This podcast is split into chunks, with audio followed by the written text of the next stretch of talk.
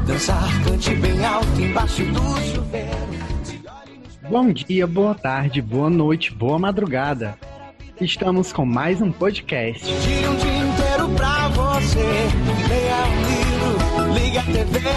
Eu sou Jefferson Marcos e o Brother Show está no ar. Faça tudo que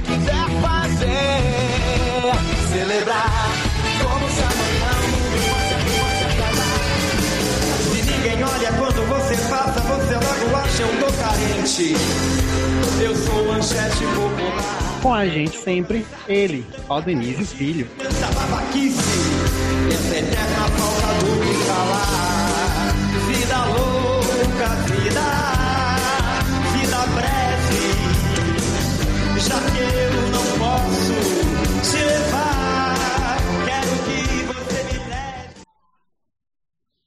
Dia, boa tarde, boa noite, boa madrugada, boa qualquer coisa, independente do horário que você está escutando esse podcast. Se você está escutando o podcast, é porque você quer passar o tempo, fazer alguma coisa de útil. Escutar a gente não vai dizer que talvez não seja algo útil, mas ajuda a passar o tempo, como a galera tem dado feedback pra gente. Hoje o nosso podcast vai, né?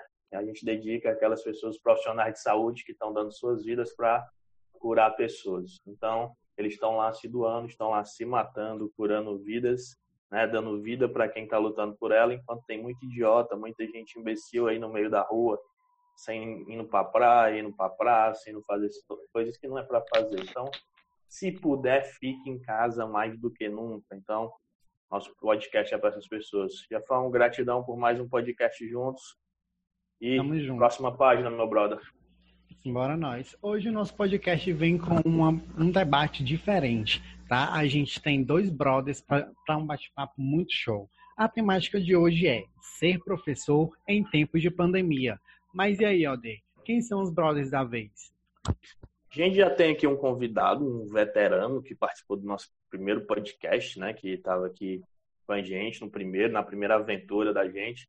É o nosso professor Elielton Salles. Seja bem-vindo, meu brother. Bem-vindo, Elielton. E aí, galerinha, boa tarde, boa noite, bom dia. Prazer estar de volta aqui com vocês. E o segundo convidado aí está estreando, está né, sendo inaugurado agora nesse momento com a gente. Professor também, nosso amigo, nosso brother, professor Rodrigo Oliveira. Seja bem-vindo, Rodrigo. Bem-vindo, Rodrigo. Olá, Jefferson. Olá, Aldenise, tudo bem? É, é um prazer imenso estar aqui com vocês hoje para a gente poder conversar em torno desses assuntos que são bastante importantes no nosso cotidiano. Vai que é a tua, Jefão. É isso aí. Então a gente vai começar falando sobre o nosso fazer de professor nesse tempo de pandemia. O que, que a gente tem preparado para os nossos brothers de hoje, Aldenise? Hoje a gente vai falar sobre um assunto bem assim, bem delicado, um algo que muita gente não entende. Acho que nem quem é das famílias entende o que essas pessoas estão passando, né?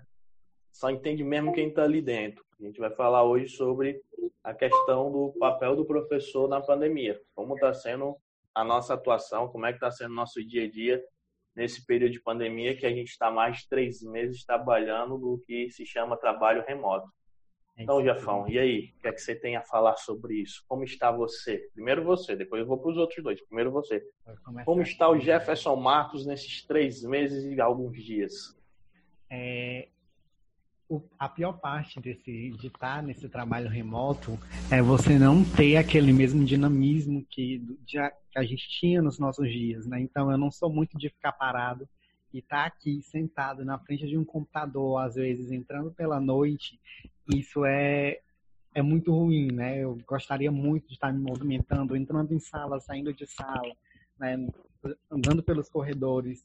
E a gente não pode mais fazer isso durante esse esse tempo de pandemia. E isso é uma das piores coisas que, que eu tô sentindo muita falta mesmo. E tu, Rodrigão, como é que tá essa questão aí nesses três meses e poucos dias? Como é que tá, como é que tá essa rotina? Como é que tá se vendo aí, tá se enxergando? É, vem tá uma rotina assim muito um pouco puxada, né? Porque diferente da como a gente estava no presencial, né? Porque a gente tinha aquele contato tanto com os colegas de trabalho, com os alunos, certo? Aquele movimento, só que nem o Jefferson também gosta daquele movimento na sala, de fazer gestos na escola, certo? De brincar com os alunos.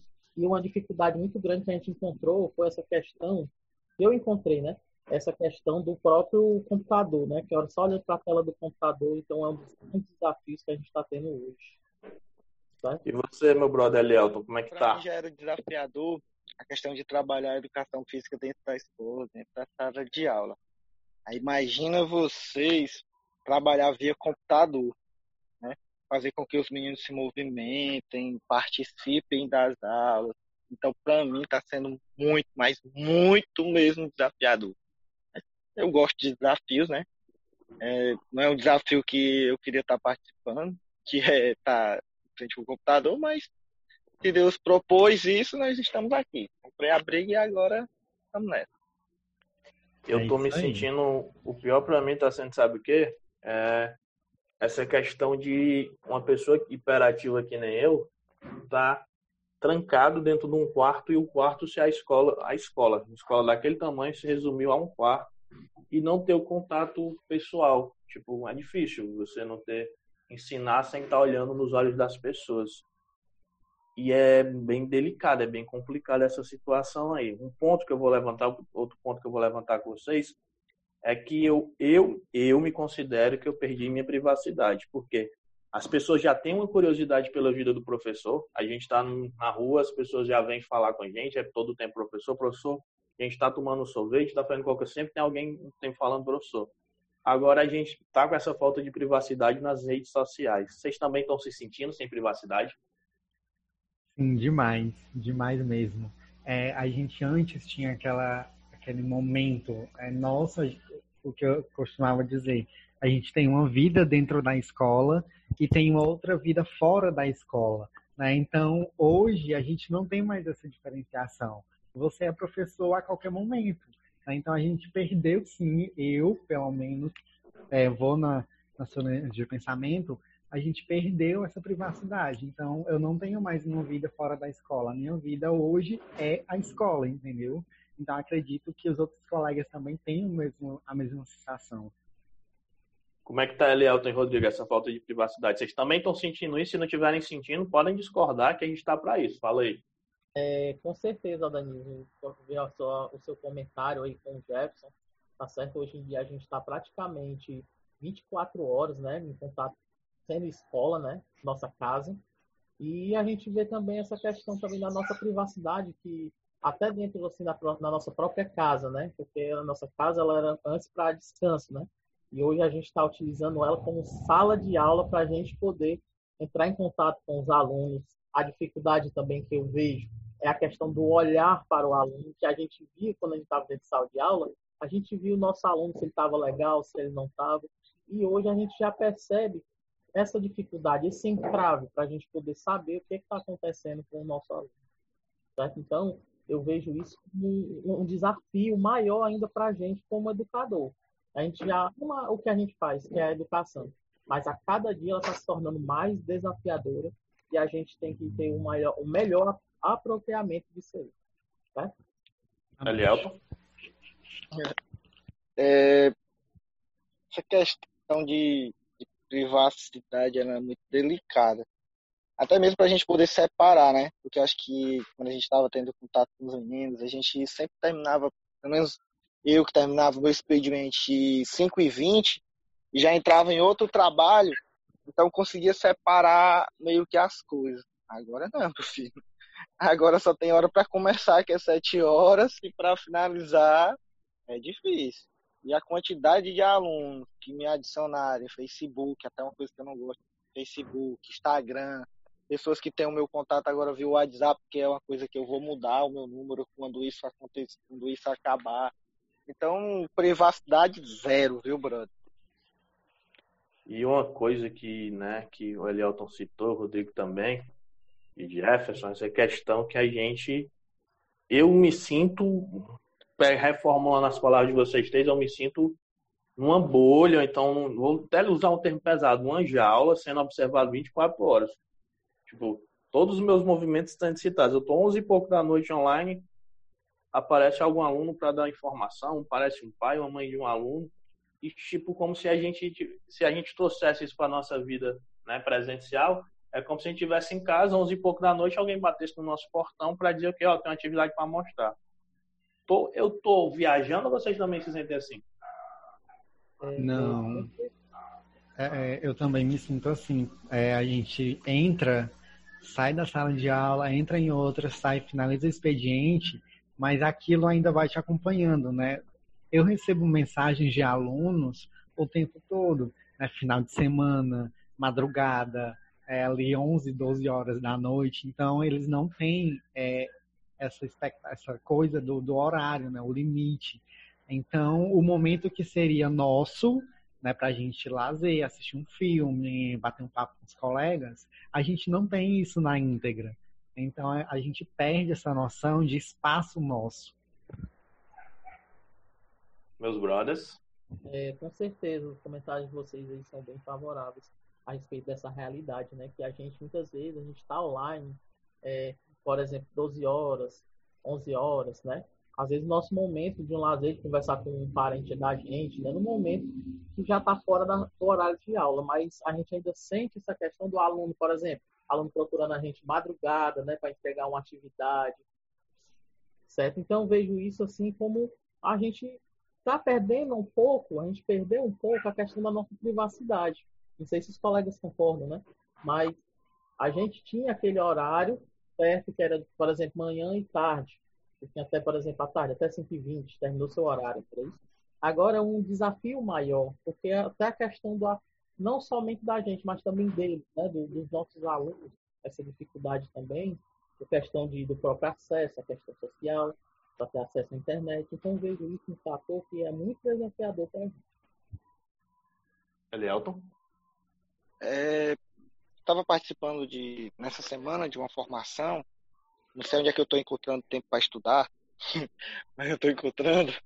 Estava é, participando de uma formação esse, essa semana e o, e um dos palestrantes falou que você deveria separar é, a questão do eu social e o eu profissional. Né? Tem que separar as duas coisas. Mas aí eu me pergunto, um aluno que não tem condições, não tem, é, ele vai 12 horas lá para frente do, do barzinho, roubar o Wi-Fi porque o barzinho já está fechado e eu não vou receber essa atividade, né? Então é meio que difícil. Né? Então, mesmo pegando o celular, jogando ele lá pro canto, lá pra sala, pra minha esposa pegando o celular, mesmo assim eu vou ficar com aquilo na cabeça. Ah, tem que olhar, vou dar uma olhadinha. Então, é, é se policiar cada vez mais. Privacidade, como eu já falei, né? É, privacidade já foi perdida nesses três meses de, de pandemia. Não tem como, não tem como mais a gente é, ter a nossa privacidade. Mesmo a gente desligando o celular, a gente vai ficar com aquilo na cabeça. Ah, será que alguém me mandou mensagem? Ah, será que o aluno falou, respondeu o que eu perguntei a ele? Então, já foi, brother. Isso aí vai ser muito difícil agora a gente recuperar, viu? E como é, é que tá sendo para é... Sim, o chefão pode... vai falar? Não, pode continuar. Não fale. Não é fale. Só... Só continuando aí o que ele está dizendo, por mais que a gente ainda queira né, preservar o nosso lado pessoal, o lado profissional acaba falando mais alto. Né? O aluno manda uma coisa para a gente e a gente começa a ponderar.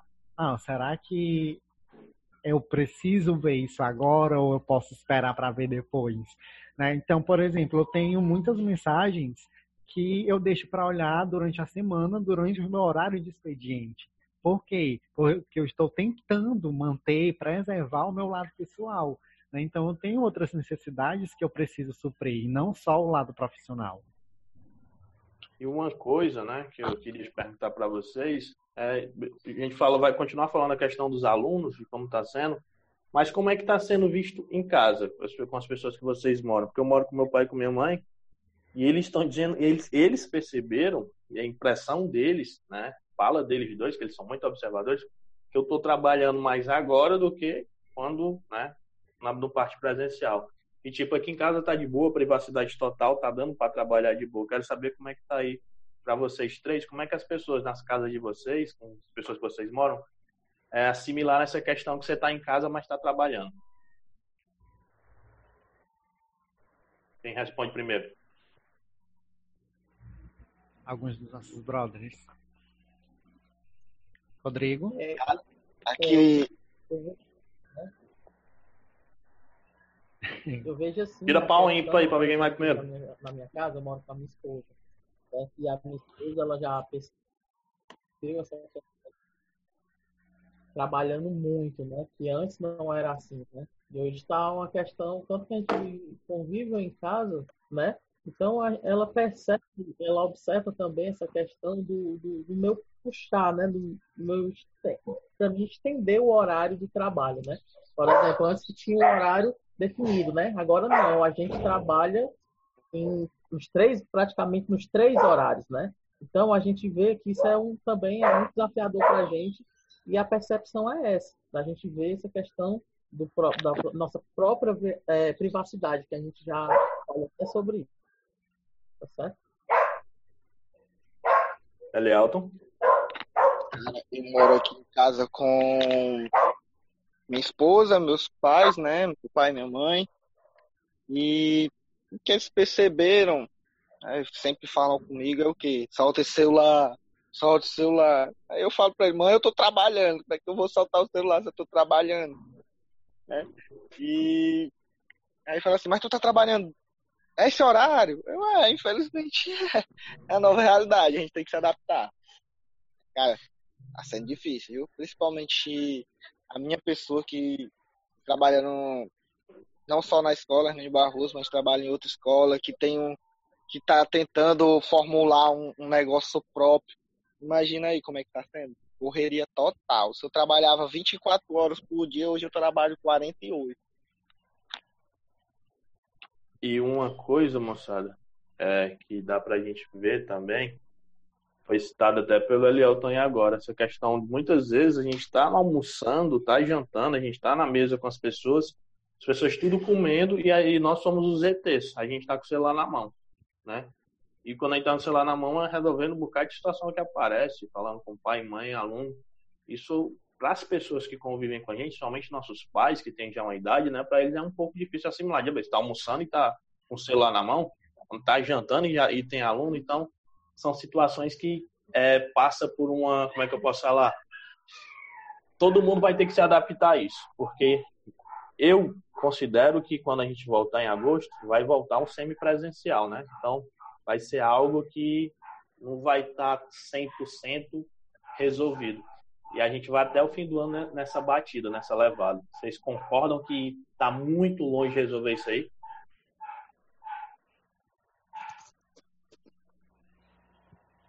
É, Denise, enquanto é, a população não se conscientizar, falar aqui de Paracuru, né? Sempre eu falo nas minhas palavras, vou falar de onde eu moro. Olha, eu falar de Fortaleza, por onde eu não, não estou, né, frequentemente. Eu vou falar aqui do meu município. Enquanto as pessoas do meu município, Paracuru, Pará, não se conscientizar que estamos vivendo uma pandemia, isso vai ó, se prolongar cada vez mais. Então, hoje aqui no Paracuru, eu não vejo a galera preocupado com questão de pandemia.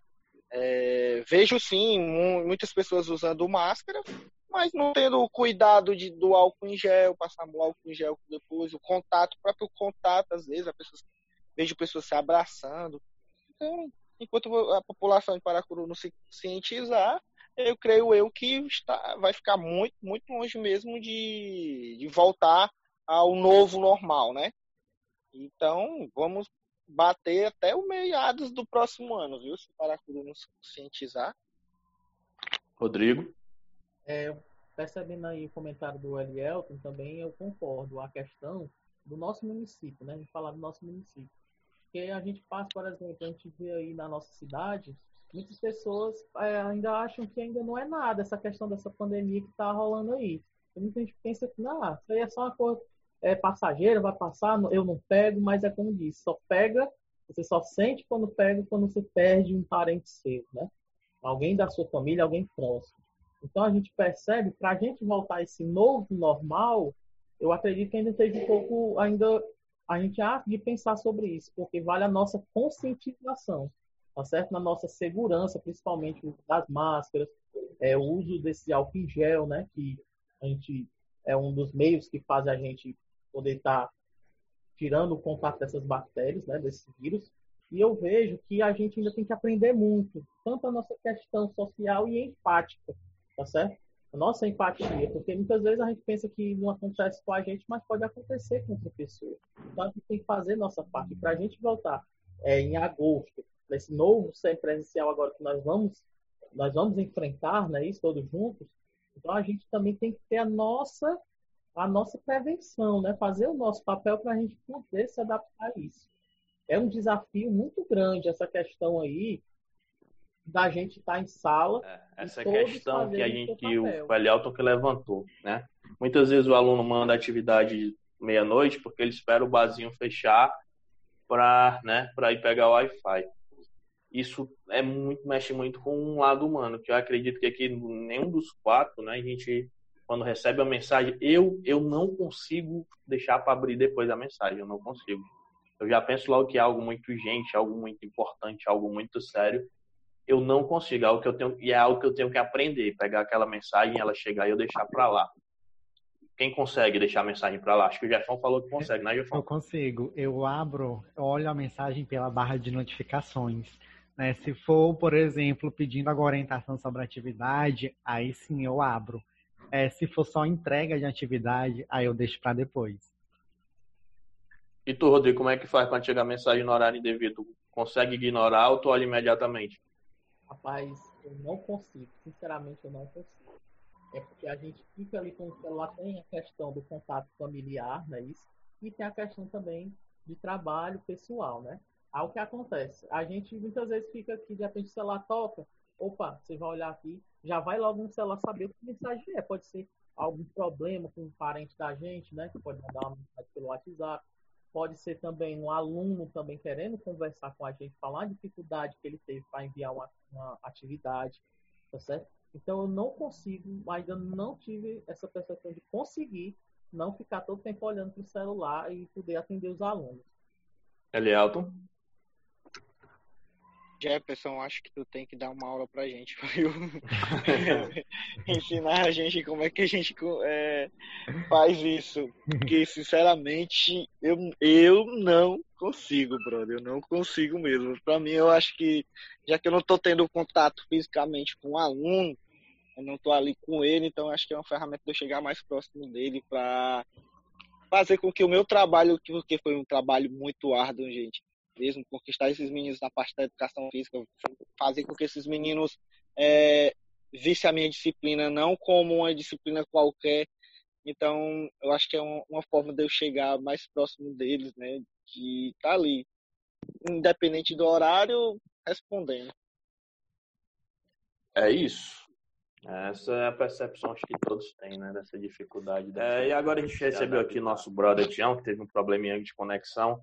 E eu vou fazer aqui rapidamente, viu, gente? Jefferson, Rodrigo, Elielton, os apontamentos que a gente já falou. Tião, a gente já falou sobre a questão da falta de privacidade que a gente está tendo nesse período de pandemia, né? Professores, dos horários absurdos e como a gente está se virando, e como é que as pessoas das nossas casas que moram com a gente estão vendo essa questão da gente estar tá em casa, mas estar tá trabalhando. Fala aí pra gente como é que está sendo para ti esses pontos aí que a gente que eu acabei de apontar. Ei. Seja bem-vindo, né? Desculpa, seja bem-vindo. Ah, bom dia, né? Bom dia. Deixa eu te dizer, rapaz, é muito complicado, viu? Porque o povo da família não está acostumado a gente durante o dia em casa e trabalhando. Quando a gente está em casa na época normal, não, aí é outra coisa. Mas passar o dia todo em casa e a família chama, a mãe chama, o irmão chama, sei lá, o pai chama, né? Ou seja, eles não têm essa consciência de que naquele horário a gente está trabalhando, embora a gente está em casa. Para eles é como se a gente tivesse de férias. Eu vejo, uhum. eu vejo assim, né? Quando quando eu vou dar uma aula, né, lá numa, numa das turmas e tudo, eu venho pro meu quarto, eu tranco a porta e digo, ninguém vai lá. Porque, é porque senão eles ficam chamando, ficam chamando, ficam chamando para fazer uma coisa, para fazer outra, né? Eles não têm essa, essa noção. Até mesmo a gente também acaba não tendo muito que acaba que mistura, querendo ou não, né? É. E a gente falou, tinha essa questão da falta de privacidade também, que é, foi um consenso, nós quatro chegamos, né? Antes de chegar, que essa questão que a gente, a gente se sente que perdeu a privacidade. É como se a gente tivesse meia-noite na nossa casa, alguém batesse na nossa porta e levasse o caderno para você passar um visto. Também, tu também sentiu que perdeu essa privacidade, essa questão de estar tá na rede social, estar tá online, mas não estar tá disponível? Pronto, eu cheguei no final da, da conversa, da outra, né, que meio que começa essa, é, é, eu, particularmente, eu fiz dois WhatsApp já porque eu sabia que isso ia acontecer. Eu tenho o meu privado, né, onde eu falo com, é, com vocês, normal, e tenho outro que é dos alunos, que eu só entro manhã e tarde. Noite e final de semana, eu nem olho, eu nem abro. Ele chama e tudo, mas eu não trabalho de noite nem de madrugada. Isso eu botei na minha cabeça há um mês atrás né, que eu não trabalho à noite e não trabalho final de semana. Mas antes disso, era qualquer horário, amanhã, tarde, noite, madrugada. Né? Uhum. Meio porque é uma coisa nova para a gente, né? Então a gente quer atender to todo mundo em qualquer hora. Hum, Mas meio que eu aprendi que não é bem assim. Então eu estou tentando gerenciar isso para mim não, né? Até mesmo não me sufocar, né? E foi um ponto também que o Elielton levantou, não foi, Elielton? Tu que disse que talvez tá pensando até em mudar de número de celular quando acabar tudo isso aí, né? Pronto. Sim, sim. Porque, é porque vocês só tem um número, né? Só? É. é. Só tem um. Como, como eu botei já um específico para os alunos, né? aí tanto faz eu mudar ele ou não, porque eu fico mais nesse, no outro mesmo, então não tem muita diferença para mim, né? qual foi aqui o horário mais, mais louco que vocês quatro receberam mensagem? Assim, é um horário mais tarde, assim, que vocês olharam assim pro celular e disseram, não, só pode ser brincadeira. Digam aí, apontem o horário mais assim, insano que vocês receberam mensagem. Menino, de madrugada. E agora não me pergunte a hora. É, é, só, só ser de madrugada, é, pra mim já é uma, um absurdo. um domingo, um domingo, três horas da manhã. Meu Deus. Rodrigo foi duas. Uma sexta-feira, duas horas da manhã. E um domingo, se eu não me engano, foi uma e meia da manhã. Meu Deus. Eu recebi uma no sábado, às onze e meia da noite. Eu, recebi. Eu recebi... Pode falar. E eu vou te dizer, viu? Por mais que eu diga assim, gente, eu não trabalho à noite e nem final de semana, que todo final de aula eu digo isso agora. Mesmo assim, eles têm um ou outro que ainda chama fora do horário, fora de hora, sem noção. E o que eu recebi foi, tipo, não foi por causa do horário, foi por causa do assunto. Era mais de meia-noite, o aluno tirando dúvida de química comigo.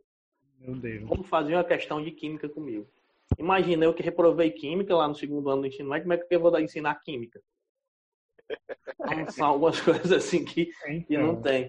E, uma, tipo, falando com as pessoas, né, com, os, com a galera por aí, o pessoal me diz assim: é só tu não mexer no celular, é só tu não olhar, é só tu desinstalar e tal. Mas aí aqui eu tô conversando com quatro pessoas que têm família, são quatro pessoas que são muito ligadas às suas famílias, são pessoas que têm pai e mãe, mais ou menos na idade dos meus, né? Tem irmãos, tem, são pessoas que são responsáveis pelas suas famílias.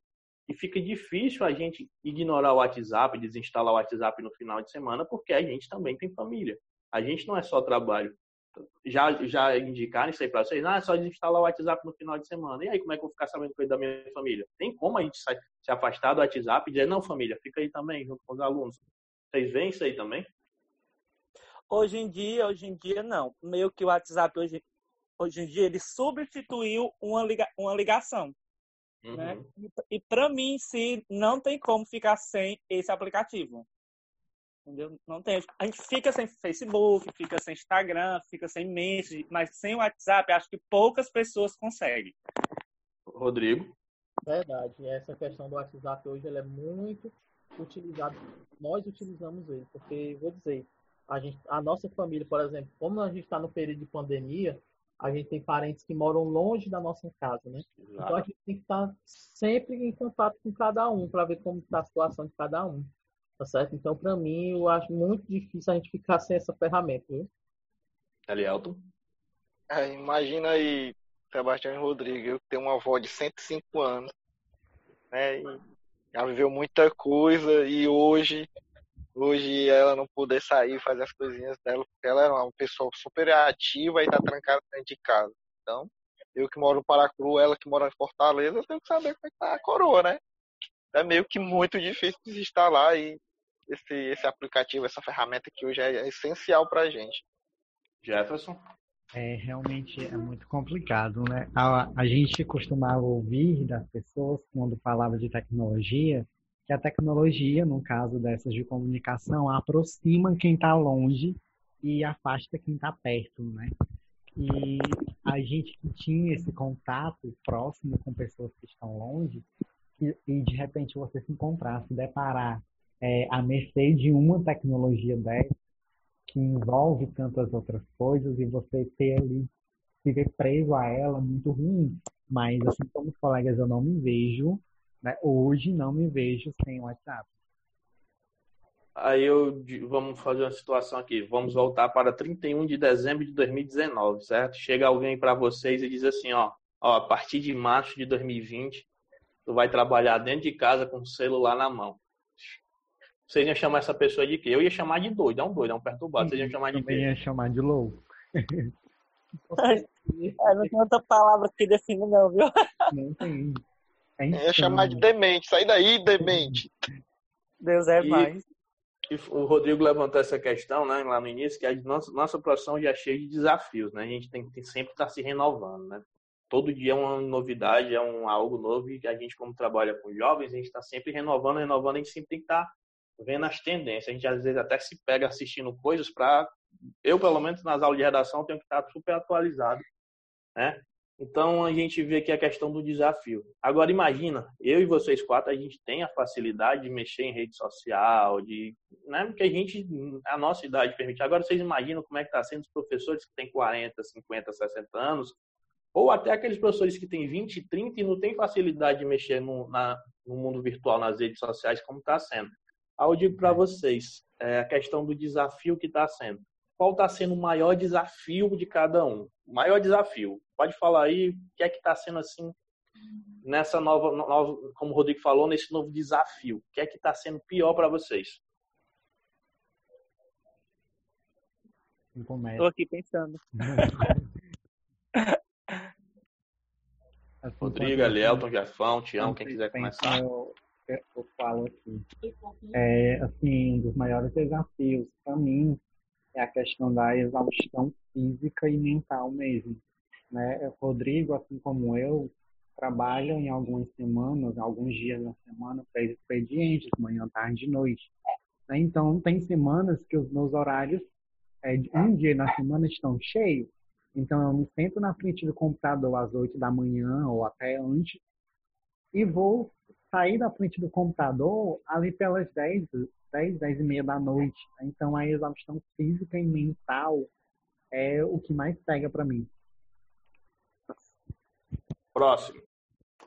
É, eu concordo com, é, com o Gestos, viu? Acho que a, que a exaustão mental, ela, é, ela complica mais. Eu estava até falando para a Lielton ontem, que, que ontem à tarde eu estava dando aula em sete turmas, ao mesmo tempo. Três do Hermínio e três da quatro da escola do campo de semente. Tudo avaliação. E aí, é que eu fico em sete grupos ao mesmo tempo, explicando coisas, umas iguais, outras diferentes, né? Meio que um trabalho de, de, de malabarista, né?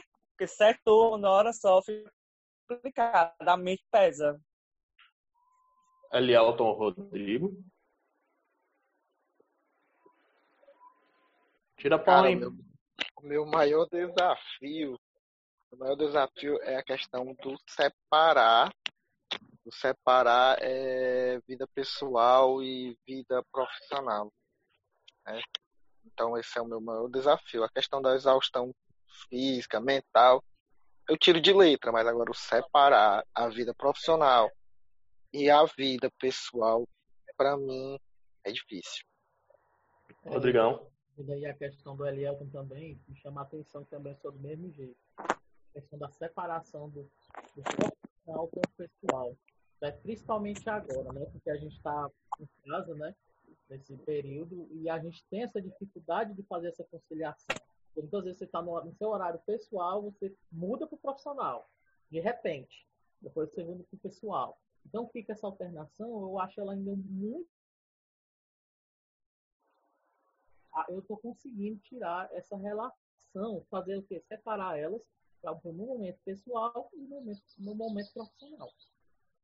Dos cinco aqui que estão participando da conversa, eu sou o único que não dou aula em mais de uma escola, né? Vocês, os outros quatro, dão aula em mais de uma escola. Aí me veio a pergunta, me veio a curiosidade, né? É assim também, não estou falando que, né? Eu sei que é um problema em todas as escolas, mas vocês também sentem essa, essa questão do ser puxado também com os alunos, né? Tem o Tião no município, os outros nas escolas particulares. Essa questão do aluno, do comportamento do aluno, da falta de bom senso, às vezes, da falta de privacidade, também acontece na, por aí também ou é só algo nosso? Posso falar? Não, Pode. acontece. É, ah, eu trabalho, eu trabalho no, eu trabalho numa escola particular e ensino fundamental e médio.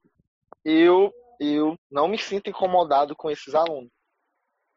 Uma hora da tarde a aula deles, eles estão ali uma hora da tarde, duas horas a aula termina, duas horas termina, pronto. Ninguém vai atrás de nada. Então, os meninos da escola particulares respeitam muito essa questão. E aí, só puxando aqui antes do Rodrigo do, Eli, oh, do, do Tião e do Gerson respondendo a questão que o Elielton citou, a questão do aluno na escola particular. E já vai de encontro àquilo que o Elielton falou lá do menino que vai no barzinho. O menino da escola particular, muitas, muitas, na maioria das vezes, ele tem mais condição que o menino da escola pública. E o menino da escola particular tem a internet lá funcionando direto, tem seu Wi-Fi moderno, não precisa ir roubar a internet do, do vizinho, do dono do bar. E é um ponto que eu vou já levantar para vocês também, essa questão do particular e do público, para a gente ver se vocês concordam comigo. Aí eu, tem, temos que ter muita empatia, né? Ter Exato. muita empatia. Por isso que não dá para a gente é, sonegar ou negar o aluno da escola lá pública, né, os nossos alunos da, da escola Hermínio Barroso, todas as horas da noite mandar mensagem um domingo, três horas da manhã o menino mandando mensagem para mim, eu não vou olhar. Não tem como. Pelo menos eu não tenho como. João, Rodrigo, Jefferson. Eu estava vendo, vendo aqui agora, né?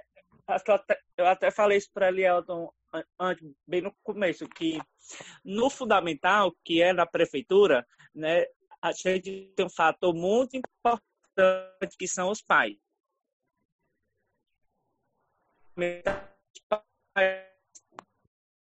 presente, manda os filhos mandarem atividades, a maioria deles estão nos grupos das salas dos filhos, ficam perguntando coisas, eles ficam indo atrás de, de, é, de atividade para os filhos fazerem, né? E no ensino médio é, é, é responsabilidade do filho eu tive essa concepção. Legal.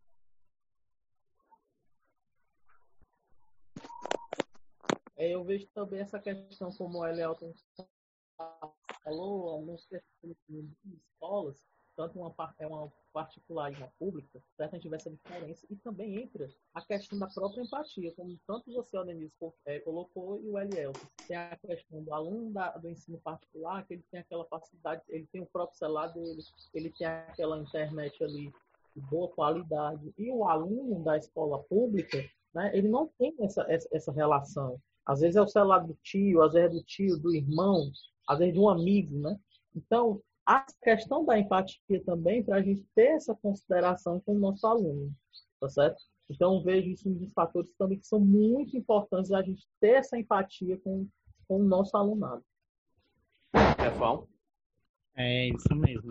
É muito eu percebi muito essa diferença quando eu comecei a trabalhar na escola particular e a gente percebe grandes diferenças. Né? Primeiro, pela quantidade de alunos, então isso facilita um pouco né, o seu trabalho, né, você efetivar isso.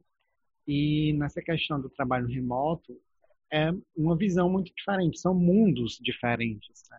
Enquanto eu estou em três turmas de 40 alunos no, na pública, na particular eu estou com uma turma de 10, 15 alunos, então eu consigo trabalhar melhor. É óbvio que a gente tenta dar o máximo de si para cada aluno é, e cada turma, mas a gente percebe grandes diferenças, grandes mesmo com essas respostas que vocês quatro já dá para a gente entender porque foi plenamente necessário o adiamento do Enem, né? E tá, é, é, é desigual, é uma competição desigual você botar um aluno de escola pública, por exemplo, de escola particular, nesse momento, uma, uma prova, sendo que ó, o Gerson acaba de falar a questão quantidade de alunos, enquanto você está numa sala com 45, na escola particular você tem 15, você tem 13, você tem 12, você pode corrigir as 12 redações ao mesmo tempo, sem problema nenhum. Então, acho que essa questão do Enem, do adiamento, né, talvez vire até um cancelamento, não sei como é que vai ser, foi totalmente algo, um, um acerto. Aí valeu a pena a pressão, né, pressionar. E o Tião, gente citou algo muito que eu não tinha pensado nessa questão.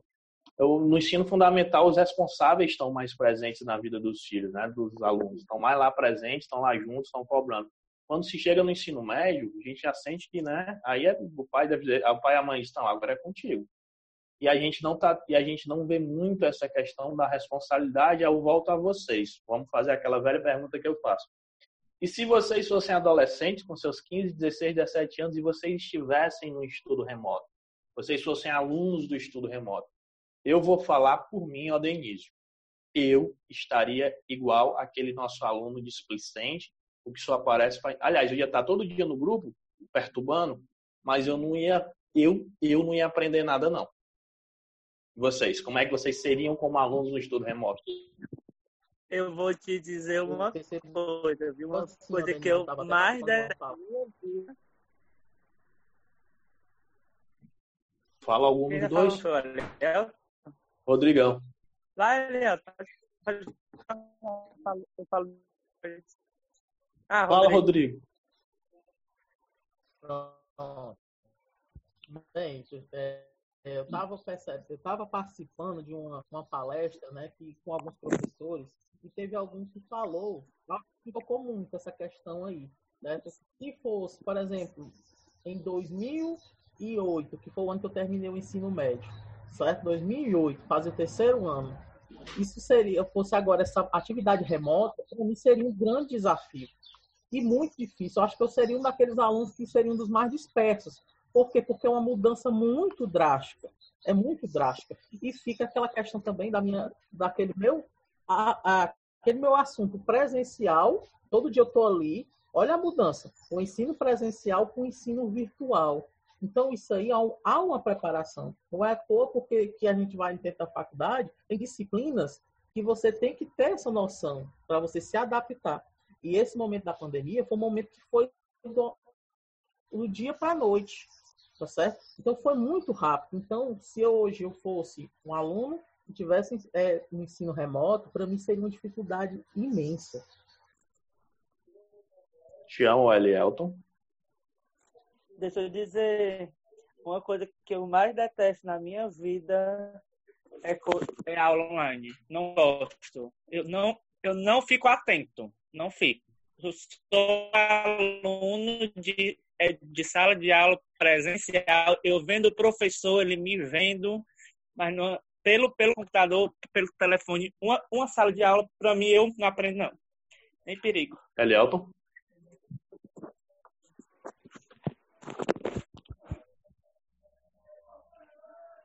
O Elielton? Elielton tá com o microfone desligado. Jefferson, fala tu. É, então, assim, eu acho que eu me sairia bem, né? Eu sempre gostei muito de, de trabalhar a questão do autodidata. E eu sempre me dei bem com, com o ensino remoto, né? Com a educação à distância.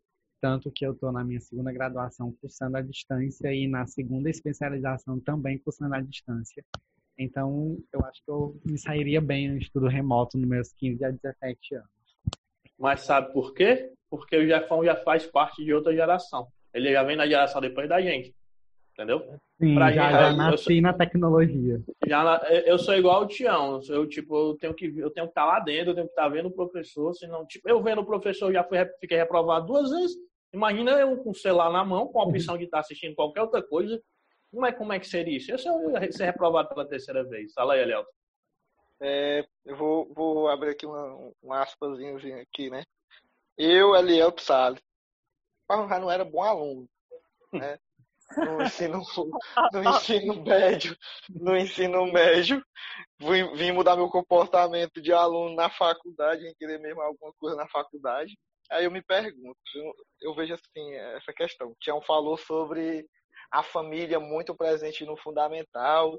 Aí o Odanilson falou da, da não participação do, da família no ensino médio. Aí eu me pergunto, onde é que a gente perde essa linhada, né? Porque eu e o Rodrigo somos diretores de turma, a gente, consequentemente, a gente formou um grupo de, de pais e a gente fala lá com os pais, mas a gente ainda não consegue ver o retorno do pai com a preocupação do aluno, né? Meu filho, será que meu filho está entregando atividade? Porque eu coloco lá as informações lá no grupo, é, relação de alunos que entregaram a prova, relação de alunos que estão entregando as atividades, e os pais, ó, pô, nenhum retorno, né? Nenhum retorno mesmo. Agora eu, vamos lá, respondendo a, a outra né, pergunta, como é que seria o Eliel Salles é, diante de a, a, aluno? Cara, eu seria o... Eu nem apareceria. Eu nem apareceria. Eu queria, eu, que- eu queria era, eu, que- eu, eu acho que eu queria era estudar mesmo no Hermínio Barroso, onde professores se preocupam, se preocupam com o aluno, vai buscar o aluno, liga pro aluno 12 horas da noite, é, vai deixar a atividade praticamente em casa. Então eu seria desse jeito também. Eu não estaria aparecendo, não, viu? Gente, eu tava conversando, acho que essa semana, com alguma pessoa lá da escola, e a gente tava trocando. Esses meninos, essas meninas, eles são muito educados em algumas situações. Porque eu conhecendo os quatro que estão aqui conversando comigo, eu tenho certeza, se vocês, num sábado, recebessem mensagem de professor com horário de prova, ou então num domingo, do jeito que eu conheço os quatro, aí vocês quatro não iam deixar por menos disso aí. Esses meninos, muitas das vezes, eles são muito educados em relação a receber, tipo, que a gente também, às vezes, a gente perde a noção e manda alguns avisos, manda algumas coisas fora de hora para eles, né? A gente, a gente recebe isso aí. Muitos desses meninos, eles são muito educados com algumas situações. Vocês não concordam, não? Com certeza. se eu sou aluno, recebo uma mensagem de um professor, estou assistindo um filme, uma série, eu não sei o que é que eu faria, não, no tempo que eu era aluno. E vocês? Eu faria como muitas pessoas fazem, né, né, nessa medida de, de rede social.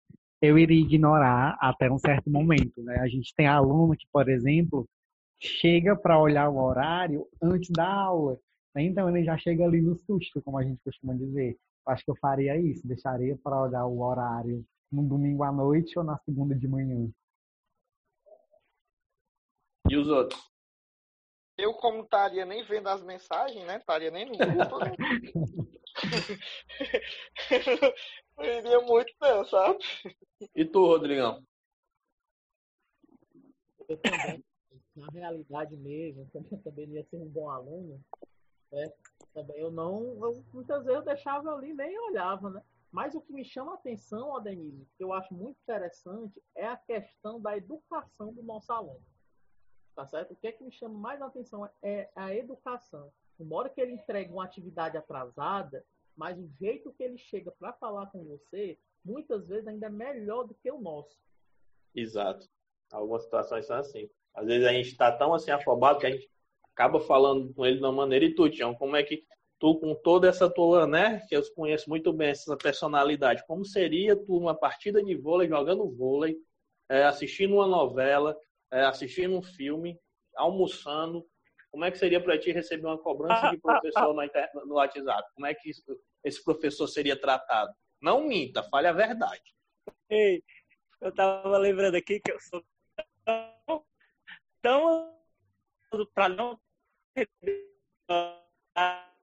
eu fico olhando o, o horário toda hora, todos os dias.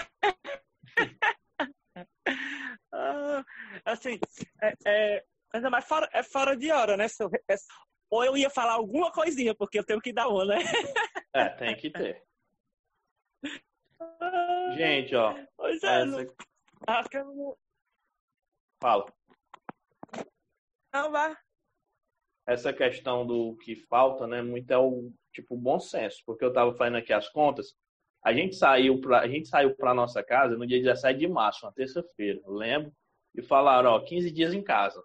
E a gente foi embora para casa 15 dias. Eu eu sabia que ia ser mais, mas muita gente achava que a gente ia e voltava em 15 dias. Nessa brincadeira já se vão 90 e poucos dias. Né?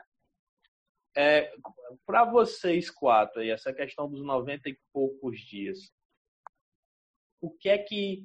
A gente já falou das coisas negativas, das situações negativas, ruins, mas o que é que teve de bom? Algo de bom que vocês conseguiram aprender, que deu para uma, alguma lição que deu para tirar, tanto na vida pessoal ou profissional, vocês escolhem. Digam aí para digam aí pra gente. O que é que tirou, deu para tirar de bom? Posso começar? Pode. Ei, eu aprendi a pegar no enxada. Aí, tá vendo? Ótimo. Ei, eu nunca, assim, aqui em casa, aqui, sabe, eu nunca fui dessa ala de, de capinar quintal, sabe, essas coisas assim meio que homem faz, né, é para fazer, né, segundo dizem, né. Eu sempre fui do lado de, de faz o almoço, vai fazer um café, sabe, só que eu aprendi a capinar tão bem a hora que a minha irmã fica todo cheio de calo, mas fica bem direitinho o quintal, viu? Rodrigo. Mas uma das coisas que eu estou fazendo muito agora é a questão, é, falando aqui sobre o Sebastião também, né? Capinar mato também aqui na frente de casa. Ah, é, a, a aguar aqui as plantas e fazer alguns trabalhos aqui domésticos dentro de casa. Foi uma das coisas que, que agora ficou, viu? Elielton. Rapaz, eu vou dizer uma coisa. Eu, vou... eu sempre fiz esses trabalhos aí, viu? Pegar a enxada, pintar, aguar as plantas. Então eu sempre fui um menino Você de casa. cozinhar. Aprendi a cozinhar, mas eu vou falar por mim a questão do instrumento tecnológico. Acho que vai servir muito pra gente agora daqui pra frente desse novo normal. Então, mexer nessas novas ferramentas uma coisa que eu não, não lidava muito bem. Né? Eu só mexia mesmo no WhatsApp e no Instagram, essas ferramentas agora e essas novas ferramentas que veio mesmo para ajudar, para auxiliar o professor. Então acho que vai servir muito, muito, vai cair como uma luva nesse novo normal. Jefão? É uma coisa boa que eu tirei desse, desses 94 dias, se não me engano, foi a melhorar né, a, a prática da leitura só nesse período de pandemia eu já estou lendo o sétimo livro. Então estou devorando livros praticamente. Por incrível que pareça, o que eu aprendi de bom nessa pandemia foi se tornar uma pessoa mais paciente. Ah. Eu que era impaciente me tornei uma pessoa mais paciente. Pode, é irônico, pode ser até ser irônico, né? Como é que uma loucura numa então. pandemia o cara você aprende a ser paciente? Não aprendi a ser paciente, aprendi a. Ah, não deu Empatia, certo. viu, professor? É, acho que virei, eu virei um monge. Um monge, né? Não pode só pode ter sido. Aprendi com as loucuras que acontecem diariamente, que não é uma, não é duas, são várias, né? De todas as formas. Porque eu acho que eu tô ficando mais doido pois eu tô ficando. Não é que eu tô dizendo que eu tô ficando normal, eu tô ficando mais calmo, mais paciente. Normal não tem como ficar, não. Gente, o seguinte, a questão do que eu falei do bom senso, né? Porque antes de vir professor Jefferson, aí Jefferson, antes de vir professor Tião, é Sebastião, antes de vir professor Rodrigo, é Rodrigo, antes de vir professor Elielton, é Elielton. Antes de ser professor, somos seres humanos, somos passíveis a erros, somos a falhas, a tanta coisa, né? E muitas das vezes a impressão que eu tenho é que as pessoas olham para a gente, a gente, classe de professores, e veem a gente como robô, como se a gente só fizesse dar aula. Mas a gente tem uma vida pessoal por fora disso. E essa é a pergunta que eu faço para vocês. De alguma forma, essa questão do trabalho remoto mexeu com a vida pessoal de vocês em algum ponto, alguma situação, uma situação inusitada que vocês queiram contar? Porque é o que está acontecendo muito. Falem, falem aí pra gente. Na vida pessoal, o que é que o trabalho né, remoto mexeu? Quem começa? mas eu vou dizer por mim. É, porque eu vivia. Saía daqui da minha casa sete horas, né? Seis e meia, para ir para a escola. Vinha em casa, almoçava, voltava para a escola, saía da escola, ia para outra escola, quando terminava ia para o funcional. Então essa questão da pandemia é, me aproximou mais da minha esposa. Estou mais em casa, estou escutando mais ela, estou vivendo mais coisas com ela, mesmo sendo pouquinho, mas está sendo muito gratificante nesta parte, né, a aproximação, né, que estava se perdendo nesse meado aí. É, Rodrigo Tião. Eu já. Acho que o Rodrigo ele ia falar na hora que tu falou. Fala aí, Rodrigão. É, tocando nesse assunto, o Elielto aí, também eu acho muito interessante. Uma das coisas que eu achei melhor dele a minha esposa, por exemplo. Eu trabalho em outra cidade, em Fortaleza, e eu aqui em Paracuru. Né? Passava a semana aqui praticamente só, dentro de casa. O que acontece? Depois dessa pandemia, quando a começou, o que, que aconteceu? A gente está em casa, mais próximo, porque a gente só ficava próximo no domingo, às vezes um sábado, às vezes nem um sábado nem um domingo. Então hoje, esses 94 dias citados aí, então se, tá, se viu muito para mim, para mim ter mais aproximação com a minha família. Porque tinha uma correria muito grande, muito grande que eu abrangia, e hoje eu não tinha tempo, e já hoje eu tenho. Tá certo? Então, isso foi um dos fatores que eu achei mais mais importantes que teve na questão dessa pandemia. A gente tem contato com a nossa família. Porque, como o Adenise falou, nós não somos robóticos, nós também temos nossa família. Certo? Tião? Rapaz, se, é, se, eu já resolvi as coisas antes, não estando aqui, imagina eu estando aqui, aí que eu resolvo mesmo, viu? Tem pra Imagina onde... de corpo presente, né, Tião? Hã? Imagina de corpo presente, né? Imagina se resolvia. Acho que tudo agora é. Vai, Tião, faz, Tião, bora, Tião, anda, Tião. Eu quero voltar a sair de casa. Jefão? É, um ponto negativo que isso tudo teve para mim foi mexeu muito na, na, questão do meu sono. Então tem dias que eu peno para dormir, né, para conseguir dormir. Mas tem outros que, pronto, virou, deitou, virou e dormiu. Então tem dias que eu estou muito cansado, então eu durmo rápido, e tem dias que eu estou muito ansioso e não consigo dormir. É, o som, meu sono também mexeu muito. Uma coisa que eu estou conseguindo fazer, que não dava tempo, por causa da nossa correria, estou conseguindo almoçar e jantar com os meus pais todos os dias. Sagrado. Domingo a domingo. Coisa que eu não estava conseguindo fazer. Aí, gente, para encerrar... Deixa eu só abrir uma aspasinha, Denise. Fala. Mas eu quero voltar! queremos, queremos. É, só eu deixei para o final, né, do final do que a gente ainda vai dizer as dicas de filme, de livro, para um, uma psicóloga né, na Universidade Estadual de Feira de Santana. O nome da professora é Tânia Maria de Araújo. Olha o que, é que ela diz. Ó. Na última década, houve um aumento de 200% no afastamento do trabalho de, professores por transtornos mentais e comportamentais. Professores podem adoecer por distúrbios osteomusculares, agravo de voz e transtornos mentais, depressão, esquizofrenia, transtorno bipolar, ansiedade, transtorno delirante, entre outros. Isso tem a ver com a organização do trabalho. Aí ela conclui lá embaixo: estamos vivendo uma calamidade pública.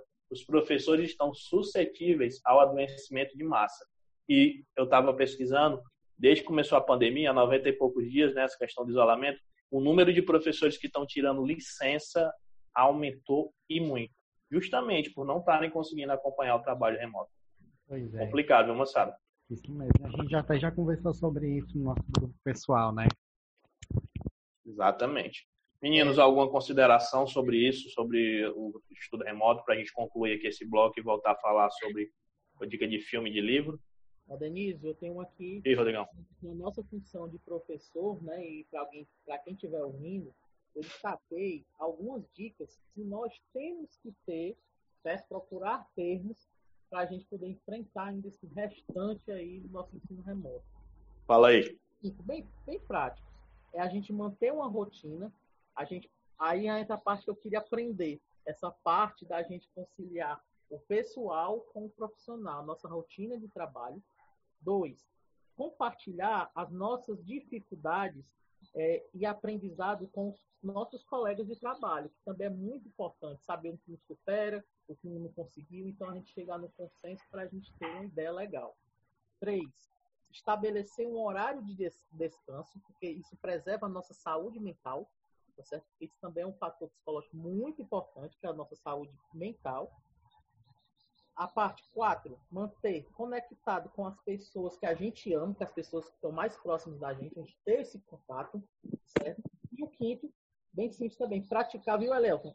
Eu vou fazer isso aí, praticar atividades físicas na nossa casa, tá certo? Eu sempre estou vendo vídeos do Elielton aí, eu já estou querendo começar a fazer. Muito bem, Rodrigo, excelente. Ah, então, ah, gente, é, faltou só tipo um ponto, né, antes de concluir, e uma curiosidade que, que muita gente tem. É, como é que está sendo para o Rodrigo, que eu conheço as aulas do Rodrigo, o Rodrigo sempre faz uns desenhos lá muito louco lá na lousa, né, os desenhos por menino aprenderem física. Como é que está sendo para o Rodrigo essa questão de ensinar física pelo WhatsApp?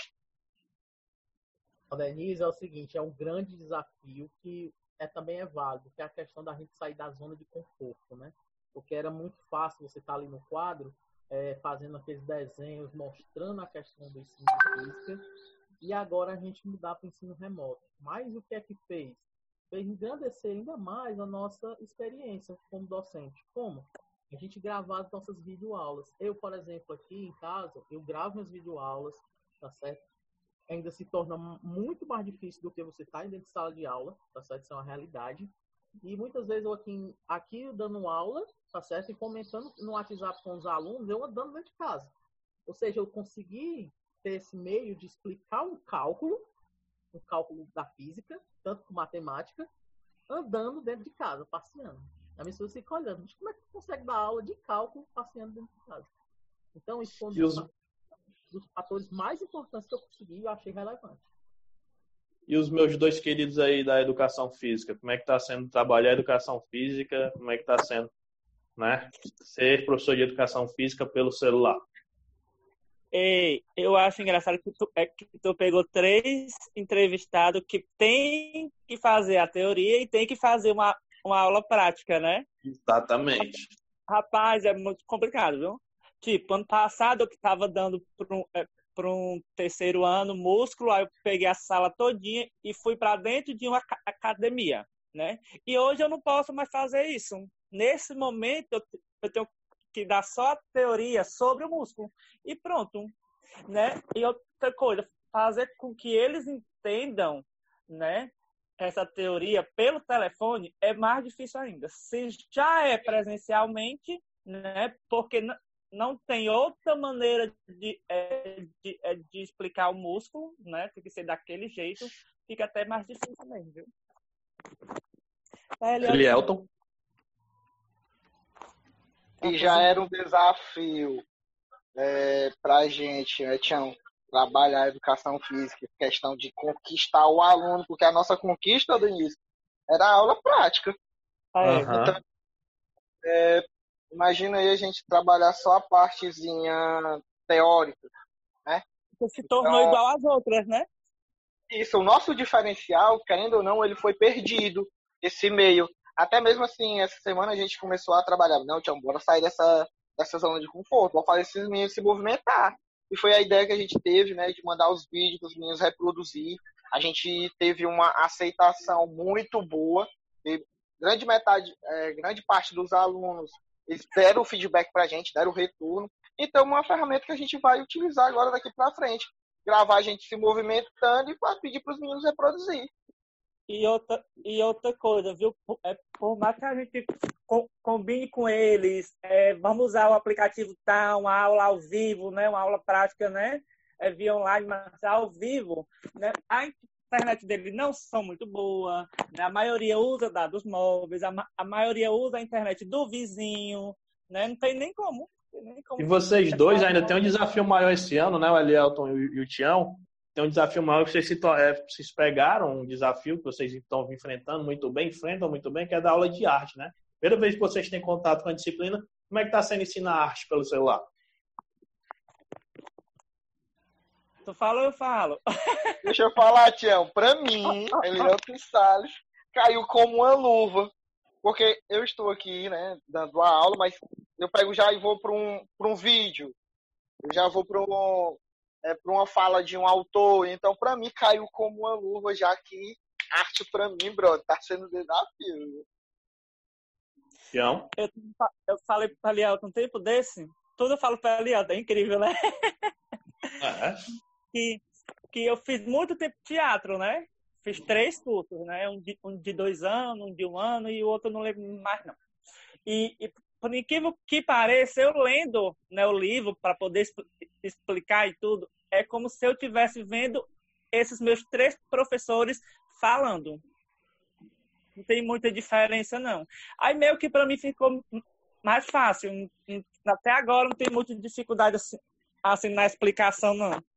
Entendi. Jefão, como é que ser professor de inglês, que é uma disciplina que você tem que estar tá lá, né? O diálogo com o aluno conta muito, a questão da pronúncia do aluno, a arte, que também é a disciplina que requer, né? Isso aí, e redação. Como é que está sendo ser professor dessas três disciplinas pelo celular? Eita, pois é. Ainda acrescento uma, tá? Tem português da EJA à noite. Ah, ainda tem português da tem, noite, já. Tem quatro disciplinas para dar conta.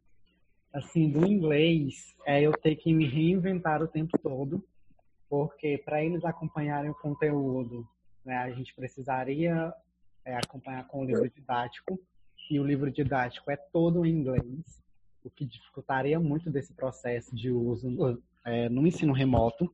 Então, eu preciso condensar todo o conteúdo, fazer pesquisa, montar questão, montar material para poder enviar para eles. Então, eu preciso estar o tempo todo buscando caminhos de fazer isso chegar neles. A arte, para mim, esse é o meu terceiro ano é, dando arte, então eu já tenho mais afinidade, é uma matéria que eu consigo correr bem. Né? E português e redação, como são matérias de, de uma paixão e formação, eu também consigo me reinventar com mais facilidade. É, mas inglês é o maior desafio, tá? Para poder encontrar caminhos para chegar em todo mundo de uma forma positiva meu maior desafio em português e redação é não estar, tá, né, principalmente literatura e redação, que é a questão de debates, de exposição, é não estar tá olhando no olho do aluno e nem ter como o aluno participar imediatamente. A fala do aluno, né, isso, isso me deixa muito assim, frustrado, mas é como vocês falaram, a gente tem que se reinventar e tem que se acostumar com esse novo tempo. Por mim, eu acho que a gente já falou super bem, bem demais sobre o assunto do, do podcast hoje, Afão. Concorda? Concordo, sim. Foi um bate-papo muito bom, muito, muito proveitoso. Arrocha a próxima parte. Como sempre, fica para o nosso final de podcast as dicas de filmes e livros ou séries. Vamos começar com você, Sebastião. Qual a sua dica de livro para hoje? Ei, eu vou ter aqui quatro. Eita. Né, como vocês sabem, eu gosto de livros de romance, né? Então, eu indico todos do Nicholas Spark, tá? Todos, tá? Mas eu peguei só um aqui, que é o, é o mais conhecido até hoje, creio eu, que é Um Amor para Recordar, né? Que teve mais de 5 milhões de exemplares vendidos na época, tá? Um livro muito bom, eu gosto muito. E para o povo mais adulto, eu trouxe, são quatro livros, só que eu só ganhei três e estou esperando o meu quarto chegar, que eu já comprei, né?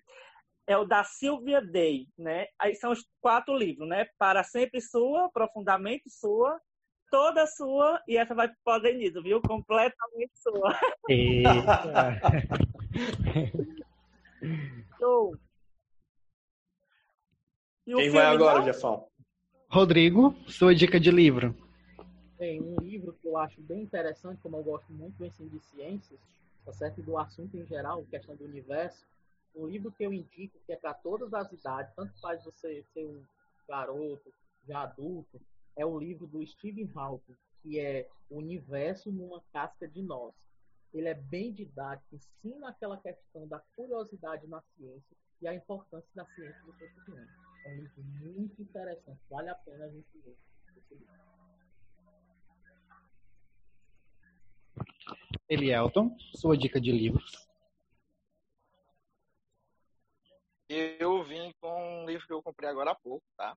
Que é A Sutil Arte do Ligar o Foda-se. eu conheço. Fenômeno. Massa, viu? É muito bom. A Denise, e a sua dica de livro? Eu vou com Olhos d'Água da Conceição Evaristo. Excelente, excelente. Uma voadora que ela dá na nossa goela para falar da questão do racismo, da questão da, da como objeto na nossa sociedade. Então indico, viu? Conceição Evaristo, Olhos d'Água. Tu, Jefão, o que é que tu indica pra gente? A minha dica de livro para hoje é Voltas que a Vida Dá, né? um livro de Zíbia Gaspareto. É uma leitura muito interessante, muito cativante. Beleza. Vamos agora com dicas de filmes ou séries. Começando por ti, Rodrigo, qual a tua dica de hoje? Filme que eu acho bem interessante, que tem aqui no Netflix, é A Menina Ganha Pão. A Coragem de Mudar o Mundo. É um filme muito interessante, que ele trabalha muito a questão da empatia e a questão da liderança feminina, certo? Naquele tempo que não tinha a questão que a mulher tinha a questão dos direitos, tá certo? É um filme muito interessante.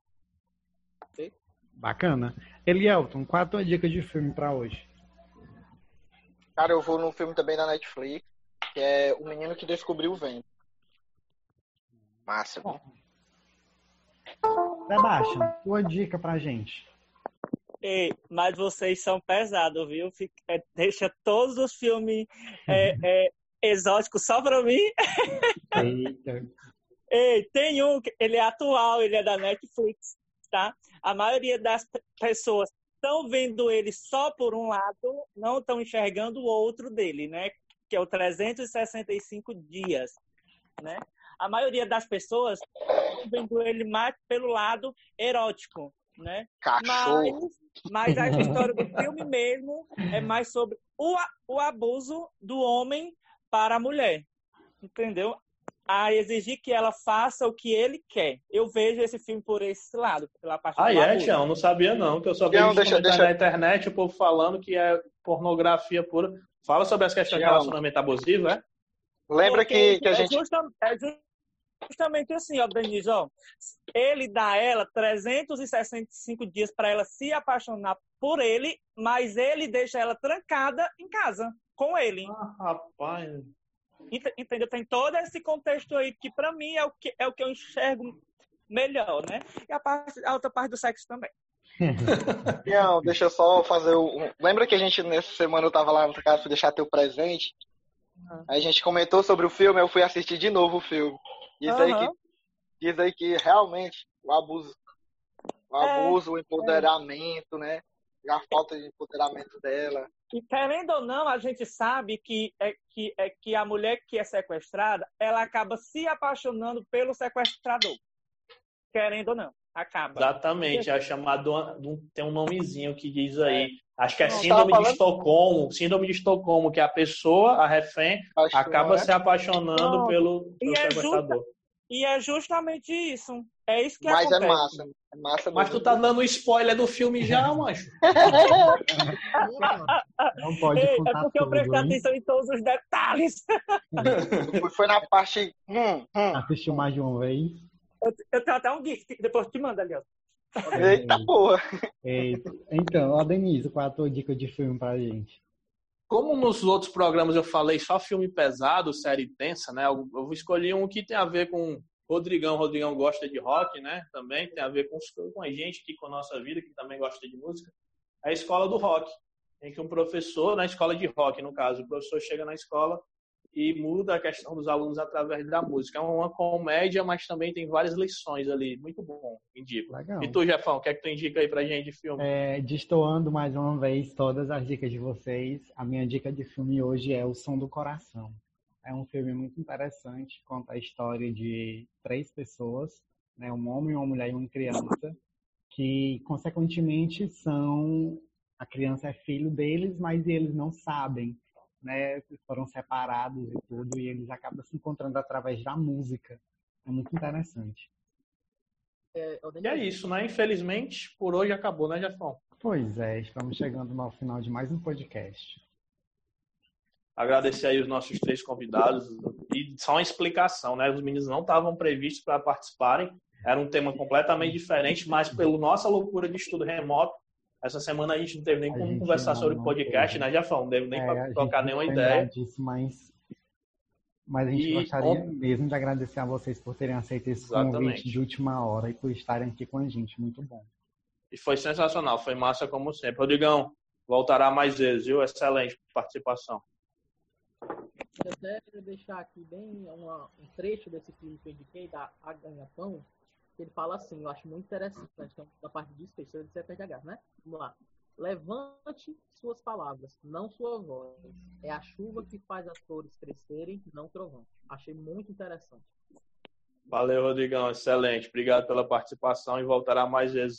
Elton, sei- mais uma vez, segunda vez participando. Muito obrigado, meu brother. De nada, professor. É uma honra sempre estar nesse programa aí, viu? Então, se quiser próxima vez contar comigo, nós estamos sempre aqui. Tá sempre à disposição. Com Não. Sebastião Klossloff. Tiãozinho, parabéns mais uma vez, tudo de bom. Semana foi seu aniversário. Como é fazer 40 anos? Diga aí pra gente. O primeiro a chegar na casa dos 40. 40 anos pegou pesado, hein? Quando eu chegar lá, eu te aviso, viu? Tião, obrigado viu, pela participação. Valeu, tio. Show de bola. Obrigado, gente. Adorei o convite de última hora, foi perfeito. Pode me chamar mais vezes, viu, Aldenir? Seus primos vão adorar, pode me chamar. Tá certo. Ei, e só, uma, e só uma coisa, viu? As nossas férias Ah. faltam cinco dias para chegar, né? O que, que a gente Ah. vai fazer? Porque aqui tá em casa, a gente tá trabalhando, né? Nas férias. Vamos gravar um podcast por dia. Eu vou destelhar a casa e telhar de novo. Ei, tu já aprendeu a capinar, dessa vez tu vai aprender a reformar a casa, a- construir uma casa. Não é muito difícil, não, viu? Jefão, obrigado também, Jefão. Cheiro, valeu. Valeu. É isso aí, gente. A gente tá finalizando mais um podcast, mas fica ligadinho porque na próxima semana tem mais. Muito obrigado e até o próximo podcast.